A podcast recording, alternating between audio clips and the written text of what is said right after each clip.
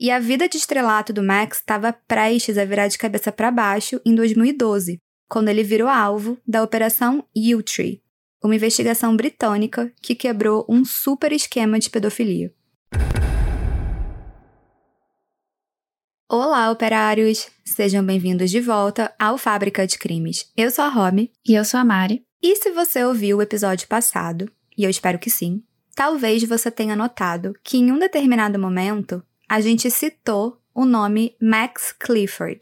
E eu comentei que a pessoa dele, por si só, já dava um episódio do Fábrica. E assim, sendo bem sincera, eu não planejava realmente fazer um episódio sobre ele. Mas vocês gostaram da sugestão e cá estamos nós. É, eu particularmente não conhecia essa pessoa, mas eu lembro de você ter falado ele no episódio passado e falar que ele foi contratado, né, pelo Shirien para dar uma acalmada na opinião pública, né, que estava bem negativa sobre ele. E só por isso e pelo título do episódio me leva a crer que tem coisas bem grandes em volta dele. Sim, tem bastante coisa. E nesse caso aqui, quanto mais poder, mais coisas erradas, né, iam acontecendo. E eu já adianto que esse é um daqueles episódios de embrulhar o estômago, porque tem temas bem delicados como pedofilia, então estejam avisados.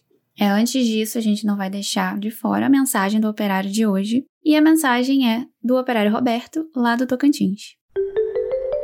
Olá meninas do Fábrica de Crimes, meu nome é Roberto Carlos, eu sou de Grupi Tocantins. Já tem muito tempo que eu acompanho aí é, canais, podcasts sobre crimes, porém eu não conhecia vocês. Tem mais ou menos uns dois meses que eu passei a escutar vocês e eu fiquei me perguntando: meu Deus, como não descobri essas meninas antes? Ou oh, vocês são show demais, cara. É incrível a narração que vocês fazem, né? As duas narrando. É incrível, incrível. A, a edição também. O tom de fala de vocês é sensacional. Sou, tô apaixonado por Fábrica de Crimes. Parabéns, viu? Abraço. Muito obrigada pela mensagem, Roberto. Muito legal saber que você descobriu a gente em tão pouco tempo, né? E já gosta do Fábrica. A gente realmente fica muito feliz. Muito obrigada pelo carinho. E você elogiou até a nossa edição, né? E o nosso editor com certeza vai ficar muito feliz de ouvir isso. E no episódio de hoje, Max Clifford, ou Operação U-Tree.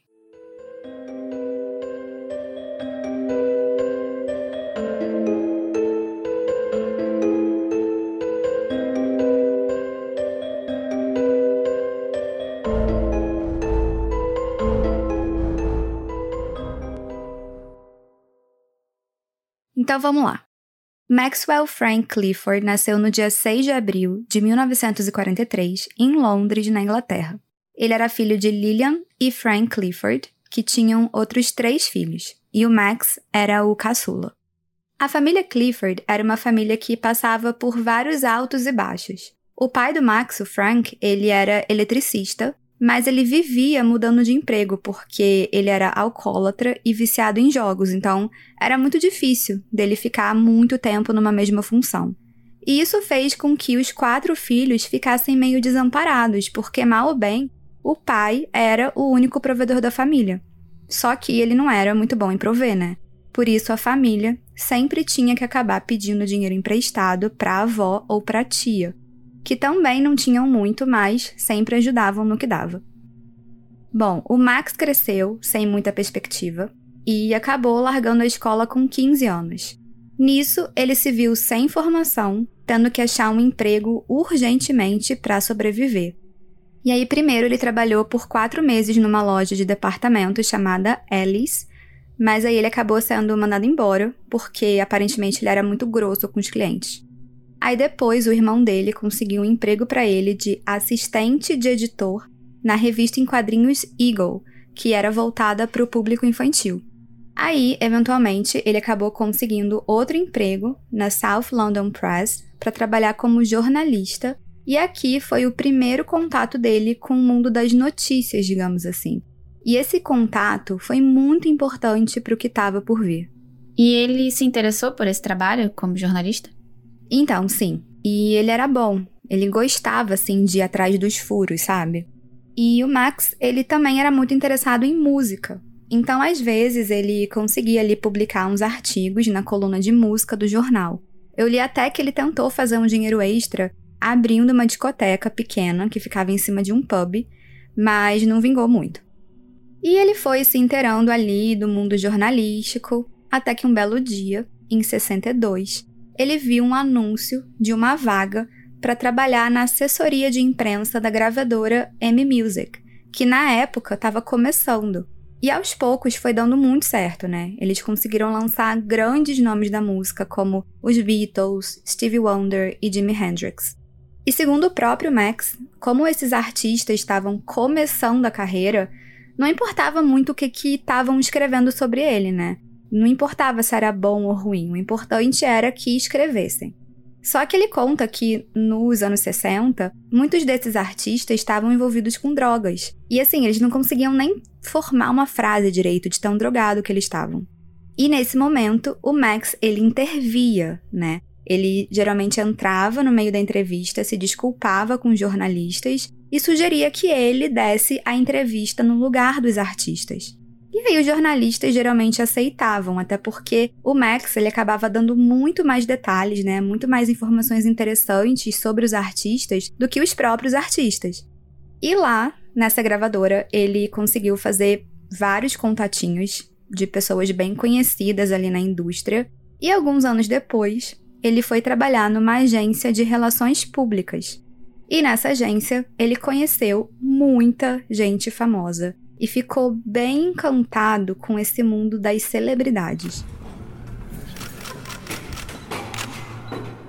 Nesse meio tempo, em 67, o Max se casou com uma moça chamada Elizabeth Louise Porter, mais conhecida como Liz. E eu já adianto que eles ficaram casados por longos 36 anos. E eu digo longos porque durante todos esses 36 anos, o Max, segundo palavras dele mesmo, nunca passou mais de três semanas sem trair a Liz. E eu não sei se ela sabia disso ou não, ele dizia que não, mas eu imagino que sim, né? Ou ao menos ela devia desconfiar. Porque, como eu disse, nesse momento, o Max estava conhecendo muita gente famosa.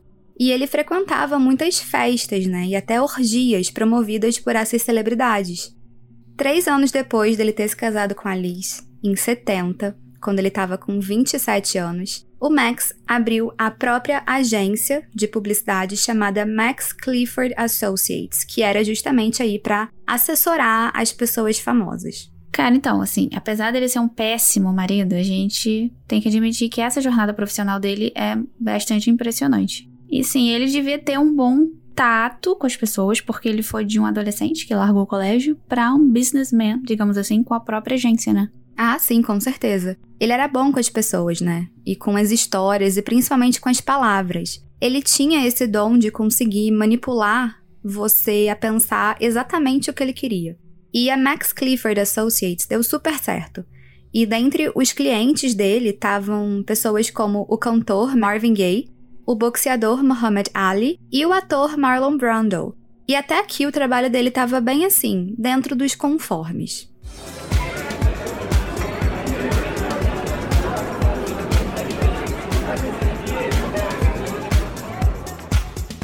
Só que ali, entre os anos 70 e 80, quando ele já estava bem entrosado com as celebridades, ele mesmo passou a dar as próprias festas, que basicamente eram orgias, né? E o que ele chamava de Blue Movie Nights, ou seja, noites do pornô. E claro que tudo era no sigilo, mas a gente pode imaginar que rolava de tudo lá. Segundo ele, todo mundo era maior de idade, mas ele não ficava assim, né, na porta pedindo certidão de nascimento para ninguém, né? Então, qualquer um podia entrar, basicamente. Ah, e ele disse que ele não se envolvia com ninguém, mas que ele dava essas festas para poder satisfazer as necessidades dos clientes dele. Porque ele sabia o quanto era difícil para essas pessoas conseguirem se divertir ali como pessoas normais, fora dos holofotes. Ah, muito bondoso ele, né? Na verdade, ele estava sendo muito legal ajudando o cliente, mas claro, ele não se envolvia com ninguém. Uhum. Ah, claro. E assim, por tudo que eu li sobre o Max, eu percebi que ele não queria ser uma celebridade. Mas ele percebeu que ele tinha muito a ganhar em cima das celebridades. E ele não era nem um pouco burro. A gente sabe, né, que muitas pessoas, quando alcançam a fama, principalmente quando é da noite pro dia, acabam escolhendo alguns caminhos bem duvidosos. Então, ter um assessor cuidando da sua imagem é uma coisa bem importante, né? ele meio que se fazia ser necessário. E todo mundo sabia que ele não media esforços para manter a boa imagem dos clientes. E isso às vezes chegava ao extremo. E eu não posso afirmar qual foi a primeira vez assim que ele passou dos limites, mas com certeza uma das primeiras vezes foi um dia em que uma mulher aleatória abordou ele com uma notícia babadeira. Essa mulher, na verdade, era uma cafetina e dona de um bordel, e ela veio procurar ele com medo de publicidade negativa. Isso porque tinha um tabloide chamado News of the World que estava sondando o bordel dela, porque aparentemente eles tinham descoberto que uma das garotas de programa do bordel estava saindo com um dos clientes do Max. Tá, e quem era esse cliente no caso? Então, isso aí a gente não sabe. Mas o que a gente sabe é que o cliente ficou desesperado, porque essa história aí, né, de que ele ficava com uma garota de programa, não podia vazar. Ia ser muito ruim para a carreira dele. E aí, o Max teve que entrar em ação. Então, basicamente, ele ativou o modo jornalista dele, e aí ele pensou assim: se essa menina tinha um caso com um cliente dele, muito provavelmente outras garotas do bordel também deviam ter histórias parecidas. E não deu outra ele descobriu que uma moça chamada Pamela Bordis estava saindo com vários figurões, dentre eles um editor do The Sunday, um editor do The Sunday Times, um editor do The Observer, o então ministro do esporte e um bilionário saudita. Aí ele simplesmente pegou esse furo, ligou para o tabloide News of the World e vendeu essa história da Pamela no lugar da história que envolvia o cliente dele. Ah, interessante. Ou seja, ele tirou o cliente dele da reta e jogou outras celebridades na fogueira. Sim, e era assim que ele trabalhava. E a gente não pode, né, fingir que isso não acontece, porque essa troca aí de histórias, né, é de certa forma comum entre as celebridades. Inclusive, eu assisti aquele documentário do Harry e Meghan e é bizarro que eles contam, né, que isso acontece direto dentro da família real. Tipo, para não queimar um membro X da família, eles soltam estrategicamente uma notícia sobre o membro Y. E por aí vai. Cara, tem aquele boato do Andrew, né? De pedofilia. É, que pois até é. tem um episódio aqui, eu não lembro qual o nome, mas é bizarro. É bizarro. E aliás, acredite ou não, mas o próprio Max, ele foi contratado por membros da família real. E Mário, você lembra daquele escândalo envolvendo a princesa Diana e o James Hewitt? Eu lembro. Ah, esse eu lembro. Porque os boatos. Na verdade, os boatos são que a Diana, né, teria se envolvido com esse James Hewitt entre 86 e 91 e que o Harry, eu falo isso no episódio dela, seria fruto desse relacionamento. Ou seja, o Harry não seria o filho uh, legítimo do Charles. E se é verdade ou não, eu não sei. Mas a gente, inclusive, botou no post a foto do James e a do Harry. E eles são muito parecidos. É bizarro. Ponham na internet James Hewitt e Harry. Nossa, é muito bizarramente parecido, gente. Mas assim, né? Quem somos nós? Pois é. Mas enfim, né? Quando o boato aí do caso entre o James e a Diana surgiram, era ali mais ou menos em 84, que é também o ano em que o príncipe Harry nasceu. E aí o Max, ele foi contratado pelo James para dar uma limpada na imagem dele e manter esse relacionamento extraconjugal aí fora dos tabloides. E o Max, ele teve a ideia mais ou menos assim, ele falou para ele sempre quando fosse apresentar na mídia, se apresentar como sendo o instrutor de montaria da Diana. E aí isso ia justificar o fato deles passarem muito tempo juntos. E aí, mais uma vez, né? Graças aos esquemas do Max, a história acabou sendo um pouco abafada, não completamente, mas não gerou tantos efeitos negativos.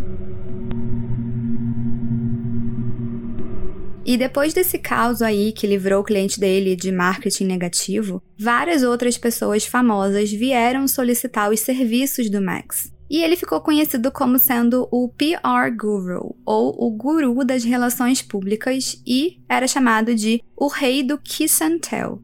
E esse termo aí, kiss and tell, ele é bem importante da gente entender para esse episódio. E Mari, você explica para os operários? Sim, vamos lá. O kiss and tell, a tradução seria beijar e contar, é uma expressão que significa o ato de se envolver sexualmente com alguém famoso e depois contar detalhes desse relacionamento para a mídia. E apesar de não ser uma regra, Na grande maioria das vezes, a pessoa que conta esses detalhes está fazendo isso ou por dinheiro ou pelos 15 minutos de fama, né? Pois é. Só que o Max levou esse kiss and tell aí para um outro nível. Isso porque ele incentivava essas situações em alguns momentos bem específicos, né, para poder gerar notícias para os tabloides. E muitas vezes, para tirar o foco dos clientes dele, né, como eu falei, ele fazia isso. Ele costumava dizer que uma história fabricada era tão boa quanto uma história real. A verdade é que com isso, ele foi conseguindo muito poder. Quando algum furo envolvendo alguma figura pública, né, acontecia na Inglaterra, pode ter certeza que ou Max já sabia desse furo, ou ele tinha sido responsável por soltar aquela informação. E o poder gera admiração. Apesar de casado, eu falei que ele traía muito a esposa. Mas na época ele sempre negava tudo. Só que anos depois, né, quando ela já não estava mais viva, ele contou numa biografia dele que ele realmente traía ela. É, isso é verdade. Eu vi aqui que a biografia se chama Max Clifford Read All About It. E lá ele conta que as mulheres achavam o poder dele mais atraente do que ele próprio, mas que isso estava tudo bem para ele. E numa passagem desse livro, ele escreve a seguinte metáfora para ilustrar a situação: Não só eu estava na loja de doces, como também era o dono dela. Ou seja, igual acontece com praticamente todas as celebridades que a gente conhece, ele podia ter todas as mulheres que ele queria. A diferença é que ele não escondeu isso para sempre, né? Na verdade, com essa biografia aí, ele se gabou bastante. Mas vem cá, apesar de você falar que ele não queria ser uma celebridade, ele queria só lucrar com elas, no fim das contas ele se tornou uma, né? Com toda certeza. Até porque se tinha algum escândalo acontecendo na Inglaterra, tinha assim 99% de chance dele acabar aparecendo na TV para comentar alguma coisa, mesmo que não fosse cliente dele. E os ingleses acabaram meio que se acostumando com a cara dele na TV. Todo mundo sabia o tipo de trabalho que ele fazia. Ah, e um ponto interessante é que no episódio passado, o episódio 91, Honeymoon Killer, a gente falou que o Shirien usou os serviços do Max Clifford para dar uma limpada na imagem dele. E eu descobri que o Max, ele tinha toda uma atuação diferenciada com clientes LGBTQIAP+, justamente para ajudar ali a mascarar a orientação sexual deles. E ele fazia isso principalmente com jogadores de futebol. Segundo Max, ele foi contratado por dois clubes para ajudar alguns jogadores a passarem uma imagem mais hétero, digamos assim. E o Max dizia que, apesar de achar chato, né, ter que manter esses jogadores aí dentro do armário, era assim que a indústria funcionava. E ele estava apenas ajudando os clientes dele a preservarem a imagem. Afinal, ele era pago para isso. É. E o Max disse o seguinte: que eu saiba, há só um jogador de futebol gay na liga profissional de futebol que se assumiu gay e acabou cometendo suicídio. Tenho aconselhado uma grande estrela que é bissexual. Se descobrissem que ele tem tendências gays, sua carreira terminaria em dois minutos. Deveria ser assim? Não. Mas se você for às arquibancadas, ouvir os torcedores e ver o tipo de atitude que acompanha o futebol, vai entender que é quase como voltar à idade das trevas.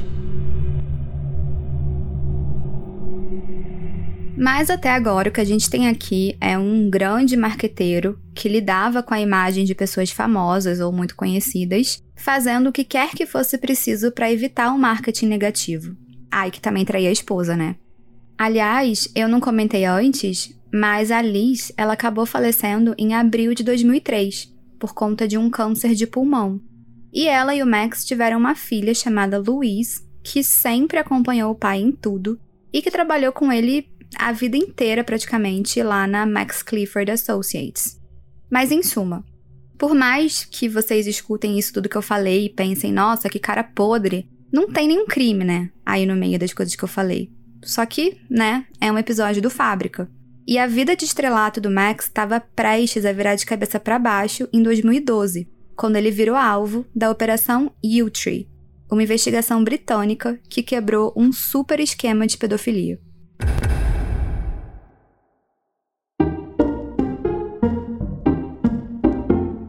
Olá, operário!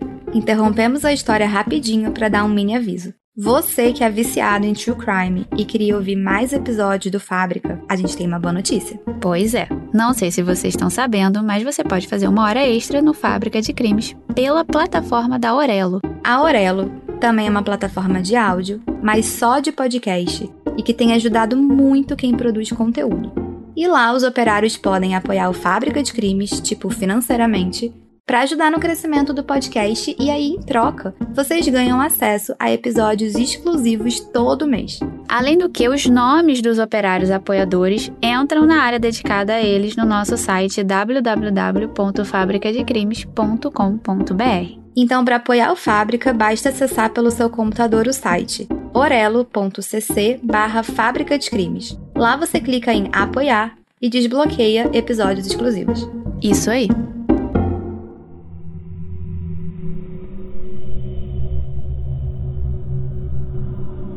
Bom, operário, para falar da operação U-Tree, eu tenho que falar antes de um outro cara chamado Jimmy Savile.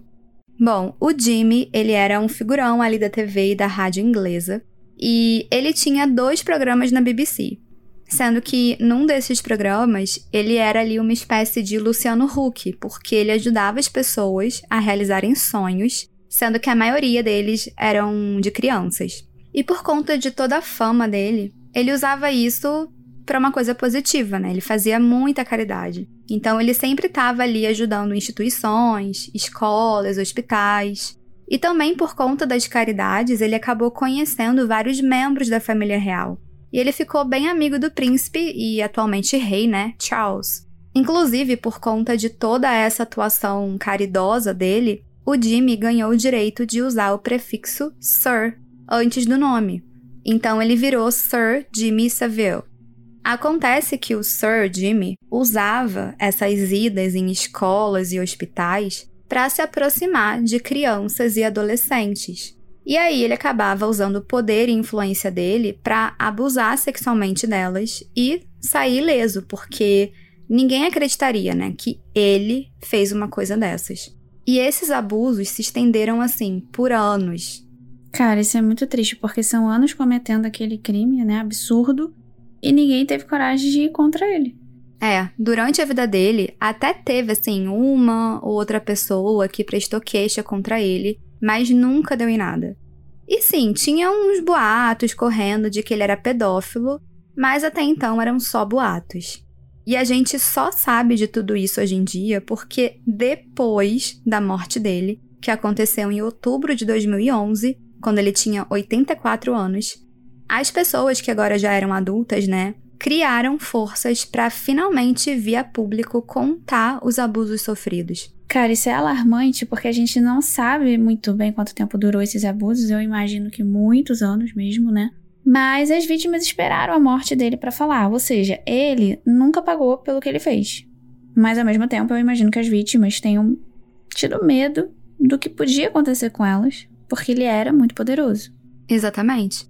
E depois da morte dele, uma vítima contou o que ele fazia. Aí depois, outra tomou coragem com base nesse primeiro relato, aí depois outra, até que tinham muitas vítimas, né? Eram em torno de 200. E as histórias eram muito parecidas. E aí uma investigação criminal e jornalística, né, começaram. A partir das investigações, o número das vítimas acabou subindo para 450, porque as pessoas elas iam se falando, né, e às vezes acabavam contando histórias de outras vítimas. Na época dos abusos, a idade das vítimas variava de 8 a 47 anos, mas a maioria tinha entre 13 e 16 anos na época.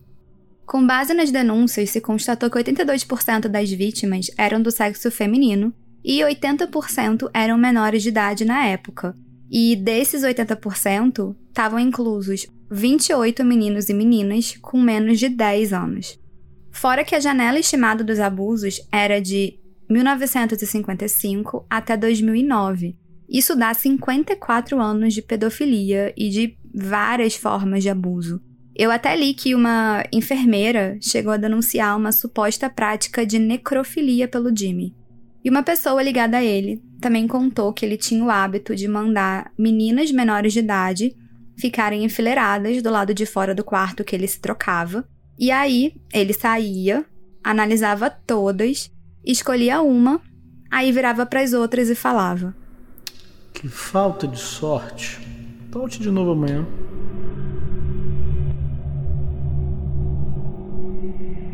Nesse momento, depois que tudo isso veio à tona, a polícia inglesa pensou que, por mais poderoso e pervertido que ele fosse, ele não devia agir sozinho. Por isso, a Operação Yewtree foi iniciada em outubro de 2012 para investigar o passado do Jimmy e das pessoas ligadas a ele, né, que podiam também fazer parte aí de um esquema muito maior de pedofilia. A Operação Yewtree foi enorme. Ela teve um gasto de mais de 2 milhões de libras e foi dividida em três frentes. Uma frente era para investigar as acusações feitas apenas contra o Jimmy Savile. A outra frente era para investigar acusações feitas contra o Jimmy, incluindo outras pessoas. E a terceira frente era para investigar as acusações apenas contra outras pessoas. E é essa terceira frente que interessa a gente aqui. É, e para quem tiver interesse em ler mais sobre essa operação da polícia britânica, aquele site www.operationutree.com tem todas essas informações, incluindo os relatórios conclusivos. Sim, e com relação ao Jimmy Savile, o relatório final ficou pronto no final de 2012 e foi publicado em janeiro de 2013. E esse relatório tem 30 páginas e foi intitulado Giving Victims a Voice, ou seja, dando voz às vítimas. E ele está disponível online em inglês.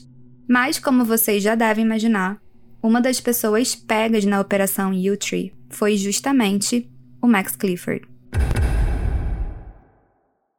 O mais absurdo é que antes da polícia chegar no nome do Max Clifford, ele mesmo chegou a dar algumas entrevistas falando que os clientes dele estavam preocupados que a tal operação U-Tree pudesse acabar expondo eles, porque eles tinham muitos podres.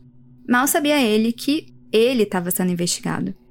No dia 6 de dezembro de 2012, o Max foi preso em casa pela polícia britânica por suspeitas de envolvimento com três casos de abuso sexual que teriam acontecido supostamente entre 77 e 78.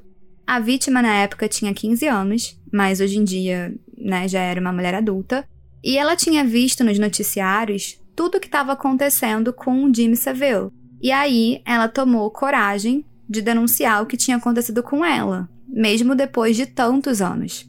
E a história aqui foi bem parecida, porque a partir dos relatos dessa vítima, outras mulheres também tiveram coragem de relatar o que tinham sofrido nas mãos do Max. Uma das vítimas é uma mulher chamada Sharon Elliott e ela é uma das poucas que mostrou a cara, porque a maioria preferiu permanecer anônima. E numa entrevista para o programa This Morning, a Sharon conta como foi esse momento aí de finalmente criar coragem para denunciar o Max. I wouldn't have gone forward until the first woman, and when I told a friend a couple of months before it all became public, I did say to her, I can't do it, no one's going to believe me. Mm. And then, fortunately, somebody came forward. And the day that that girl came forward, my friend texted me and said, You're not going to believe this. Someone's come forward. It's time you need to go to the police. E ela fala o seguinte: Eu não teria falado nada até a primeira mulher falar. Quando eu contei para uma amiga alguns meses antes de tudo ficar público, eu disse para ela: Eu não consigo fazer isso, ninguém vai acreditar em mim. Mas, felizmente, alguém teve coragem. E no dia que a primeira mulher falou, a minha amiga me mandou uma mensagem dizendo: Você não vai acreditar, alguém denunciou ele. Você precisa ir até a polícia e denunciar ele também. E enquanto Max estava preso temporariamente e dando o depoimento dele na delegacia, oito policiais vasculhavam toda a casa dele, que na verdade era uma mansão, né, avaliada em 3 milhões de libras. Outros oito policiais revistavam uma outra propriedade que ele tinha, e outros oito revistavam o escritório dele. A partir daí, a gente fica sabendo que no período entre 66 e 85, o Max tinha abusado sexualmente de sete meninas e mulheres com idades entre 14 e 19 anos. E na cabeceira da cama dele, por exemplo, a polícia achou uma carta anônima que ele recebeu em 2011 de uma mulher que escreveu com detalhes, detalhes bem gráficos, o abuso sexual que sofreu nas mãos dele há 35 anos atrás. E na carta, é dito como ele fez da vida dela um inferno, ao ponto dela pensar em suicídio e ter que fazer terapia. E aí a coisa toda explodiu, né? Se antes o Max ajudava as celebridades a limparem o nome, agora ele mesmo se via ali no meio de um super escândalo sexual sem ter muito para onde correr. Depois da morte da Liz, o Max ele chegou a se casar de novo, em 2010, com uma mulher chamada Joe Westwood. E o casamento do Max e da Joe era cheio de altos e baixos. Mas depois dessas alegações aí de abuso sexual virem à tona, ela decidiu se separar dele. E numa entrevista para o This Morning, o entrevistador perguntou para Joe sobre um suposto saco preto que o Max tinha, tipo um saco de lixo mesmo, e ela respondeu o seguinte: Well, I felt very uncomfortable about it. Um, and it was something that he was quite proud to have. And it was um, a bag full of um, photographs of, of women. Um, and, you know, I made it very clear to him that I didn't like them being in the house. And he then put them somewhere, I don't know where. Bom, traduzindo, ela disse: Era algo que me deixava desconfortável, mas que ele tinha orgulho. Era um saco cheio de fotos de mulheres, e eu deixei muito claro para ele que eu não gostava daquilo pela casa. E aí ele colocou o saco em algum lugar, mas eu não sei aonde. E só para deixar claro, ela continua essa entrevista explicando que eram fotos de mulheres nuas em posições sexuais. Em algumas fotos dava para ver o rosto, mas na maioria não dava. Ela também perguntou para ele aonde que ele tinha conseguido aquelas fotos, mas ele se limitou a falar que ah, uma pessoa como eu consegue que mulheres façam qualquer coisa. E essas fotos eram a parte que a Joe sabia, mas elas representavam só a ponta do iceberg. Além das fotos, o Max também tinha uma coleção de vídeos sendo que vários deles incluíam celebridades, em situações constrangedoras ou até mesmo tendo relações sexuais. E detalhe: em nenhum dos vídeos as pessoas que estavam sendo gravadas pareciam saber que estavam sendo gravadas. E como é que ele conseguiu esses vídeos? Olha, eu imagino que tinha alguém ou algumas pessoas que ajudavam ele com isso. Mas basicamente a gente descobriu depois que ele colocava câmeras escondidas em vários lugares. Tipo, o quão doente é isso, né? E esse é um medo que eu tenho, né? É um medo aleatório, mas eu tenho medo, assim, de, sei lá, ir no Airbnb e aí ter câmeras escondidas. É, imagina, no banheiro, no quarto. Menina também tem. Nossa. E ele guardava esses vídeos e essas fotos como troféus. E eventualmente ele chegava a usar para conseguir que alguém fizesse alguma coisa que ele quisesse. E, claro, isso aumentava ainda mais o poder que ele tinha sobre a pessoa. Em todos esses momentos, o Max sempre alegou que ele era inocente e que essas alegações de que ele tinha cometido abusos eram falsas. Ele disse que era muito fácil, né, um grupo de mulheres aparecer assim do nada, depois de praticamente 40 anos, falando que sofreu abuso, sendo que nenhuma dava cara a tapa. A grande maioria ficava anônima. Para ele, tudo era uma grande armação para ganharem dinheiro em cima dele, né? Era uma grande oportunidade, digamos assim, né? Só que dava para perceber pelos relatos das vítimas que todos eles tinham o mesmo padrão.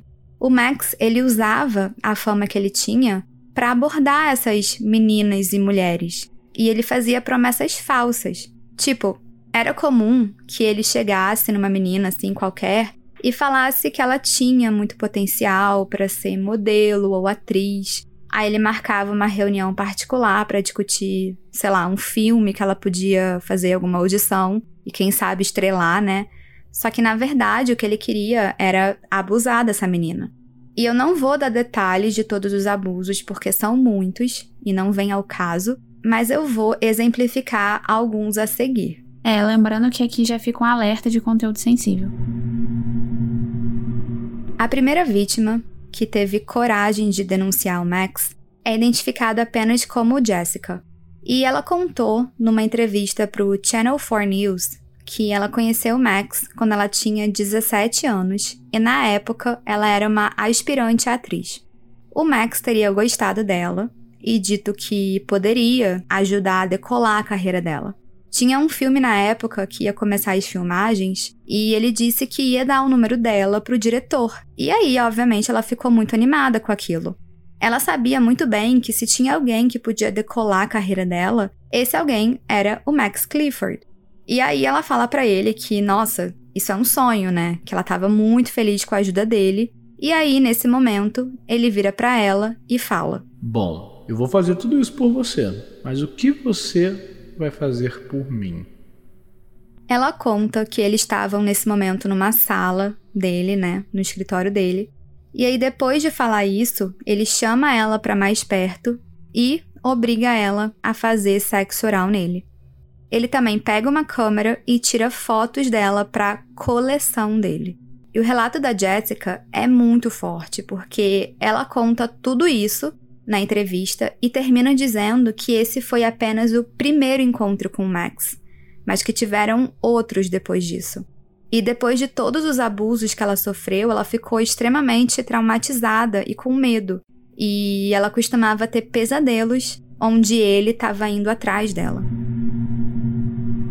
E sobre aquela carta que encontraram na cabeceira da cama do Max, a gente sabe hoje que ela foi escrita por uma vítima espanhola e que o Max, na época, ele tinha 34 anos e ele abordou e enganou os pais dessa pessoa falando que podia fazer dela uma estrela.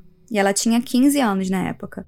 Nisso, os pais concordaram, né, dele levar ela até a Inglaterra para alguns testes, só que durante as viagens ele abusava dela.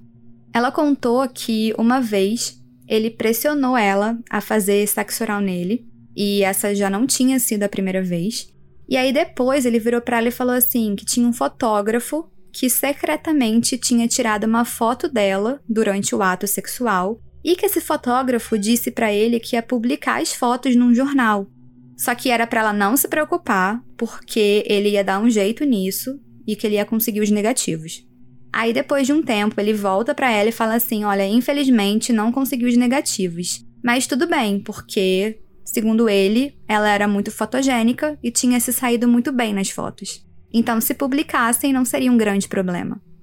A vítima conta que ela ficou assim para morrer e literalmente pensou em tirar a própria vida pulando de uma ponte. Ela chegou até a comunicar isso pro Max, né, indicando a ponte que ela tinha escolhido para pular. E aí depois disso, né, pasmem, nenhuma foto foi publicada e ele nunca mais entrou em contato com ela.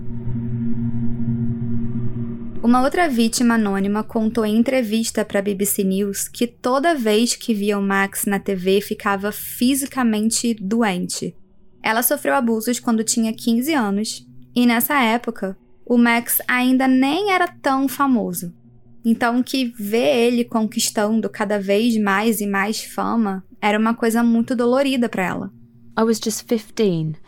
I didn't really understand what had happened to me, and I didn't really understand what was happening to me while it was continuing. It wasn't really until I was in my 20s, actually, that I could see it for what it was. And it made me very frightened that I knew I couldn't protect myself in certain circumstances. I became very fearful of men, and I had some very difficult relationships because of that. I didn't really trust anybody. E essa vítima disse: Eu tinha apenas 15 anos e não entendi o que tinha acontecido comigo. E eu continuei não entendendo enquanto permanecia acontecendo.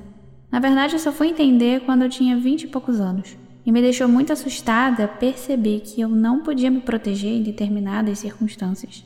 Eu passei a ter medo de homens e tive relacionamentos difíceis por conta disso. E eu nunca consegui confiar em ninguém. No dia 28 de abril de 2014, Max Clifford foi julgado pelo tribunal do júri pelo abuso de sete vítimas. Na verdade, tinha uma oitava vítima, mas no caso dela, o crime tinha acontecido em outra jurisdição, então a corte inglesa não julgou esse caso.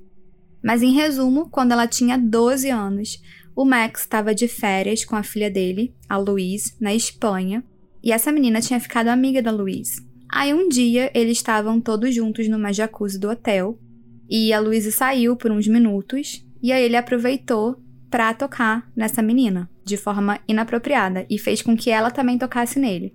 Mas aí depois a Louise voltou e ele parou na hora. Bom, no dia do julgamento, todos os jornais ficaram sondando a casa dele, querendo que ele fizesse algum tipo de pronunciamento.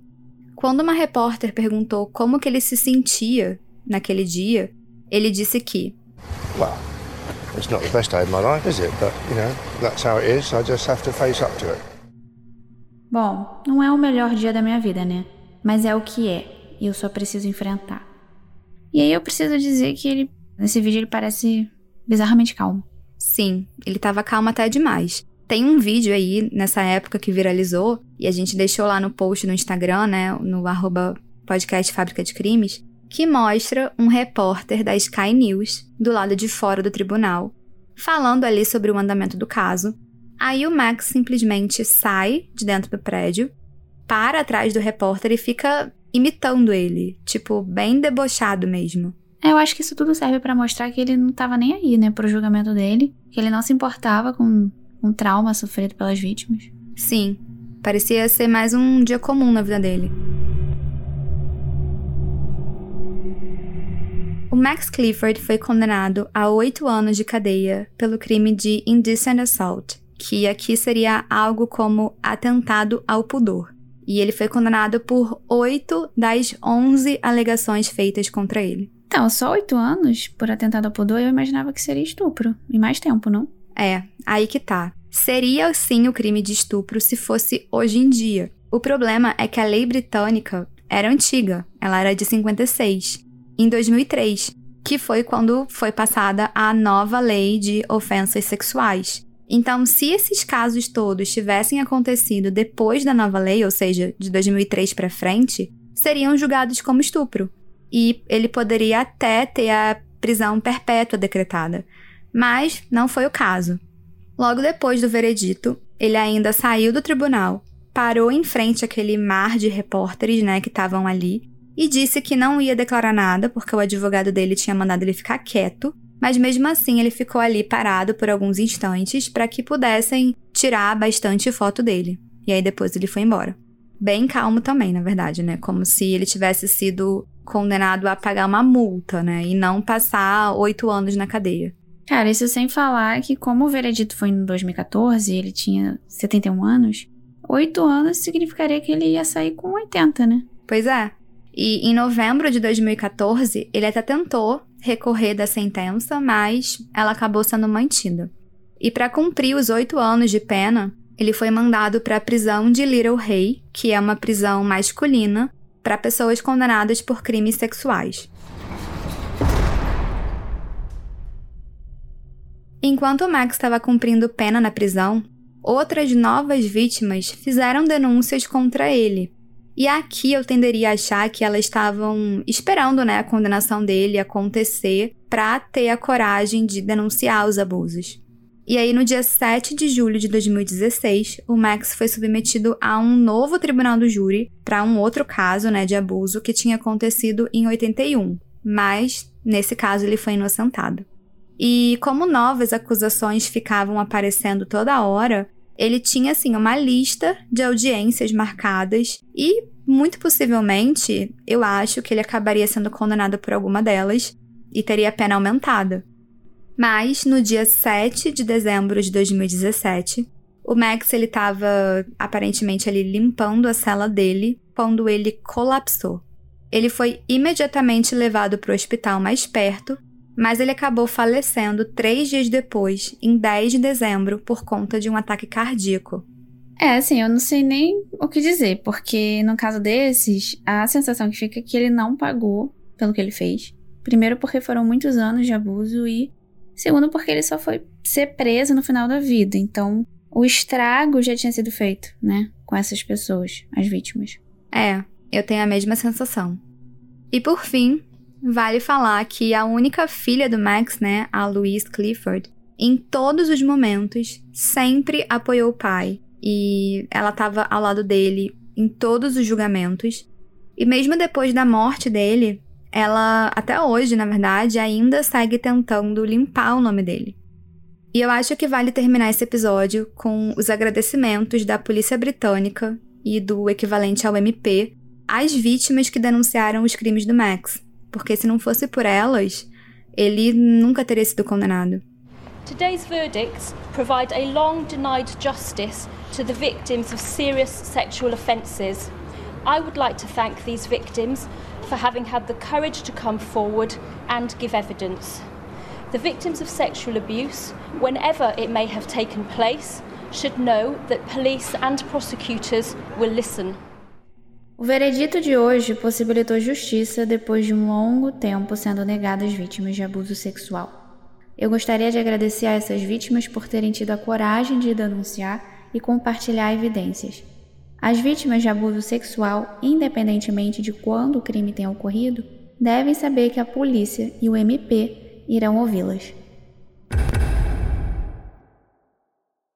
Bom, operários, esse foi o caso de hoje. Como eu disse no início, era um caso que eu não planejava realmente fazer, mas eu fiquei feliz porque serviu para trazer à tona a importância da denúncia contra agressores sexuais. Muitas vítimas têm realmente esse medo, né? Às vezes até vergonha, de denunciar os agressores. Mas por mais delicado que seja, é importante não deixar de fazer a denúncia. É, e se você foi ou conhece alguém que foi vítima de algum crime parecido, ligue 100 ou vá até uma delegacia próxima à sua casa, né? No caso de envolvimento de crianças, também é importante avisar o conselho tutelar. É, e lembrando que todas as fotos do caso já estão no Instagram do Fábrica, o arroba podcast Fábrica de Crimes, e que tem episódios novos todos os dias 1 e 15 do mês, e episódios extras todo mês pela plataforma da Aurelo. Isso aí.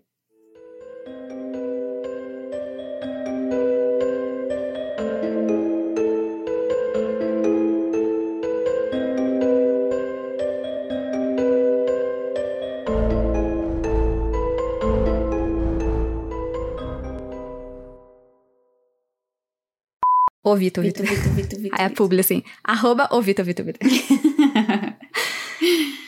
ah, eu pensei em botar exatamente... Nossa, eu ia botar flash de foto também. Ah, então aproveita e já usa a sonoplastia, já deixa guardado. Não, né? eu, na minha cabeça, eu tô falando, eu encaixaria neste roteiro. Ah, entendi. momento? Viu só a transmissão de pensamento. O Max se casou com uma moça chamada Elizabeth Louise Potter, mais conhecida como Liz. Ih, O quê? Potter. É, mas o dela é Harry Porter, né? O do Harry. Mas é, Ah, é porque eu acho que fala Potter, eu né? Era. Eu acho que é assim. Eu acho não que sei, Não é amiga. Porter? Porter. Tem uma amiga. Falar de novo, então. Mas o Rob. Nossa. ah, desconjuro. Oh, Rob, tá. Mas se você for às arquibancadas, ouvir os torcedores e ver tipo de atitude que acon- e ver o tipo de atitude e ver o tipo de atitude. Eita, lelê. Nossa, uma buzinona do nada. Eu, hein? Bom, o Jimmy era um figurão da TV e do rádio ingleses. Rádio inglês. Um figurão da TV e da rádio inglesa, tá certo, não é isso? É, pode ser, é, da Inglaterra. Tá. da Inglaterra. Ignorância não é erro, lembrando. Essa história em particular, ela é alarmante, né? Porque a gente não sabe ao certo quanto tempo durou esses abusos. É, eu imagino que muitos anos, como você falou, mas as vítimas esperaram a... Temos uma sirene. Peraí. E menina, a ambulância que tava aqui foi pra aí. Pois é, chegou ah, aqui. kkk. Nossa, você tá ouvindo essa buzina? Uhum. Parece que acordou, assim, do nada, acordou o O bairro. babado é ir pra tua área. Caramba, cara. Ai, vou ler de novo. Ela teve um gasto de mais de 2 milhões de libras, né? Inglaterra é libra. E Libra. Tá errado. Este podcast foi editado por Vitor Assis.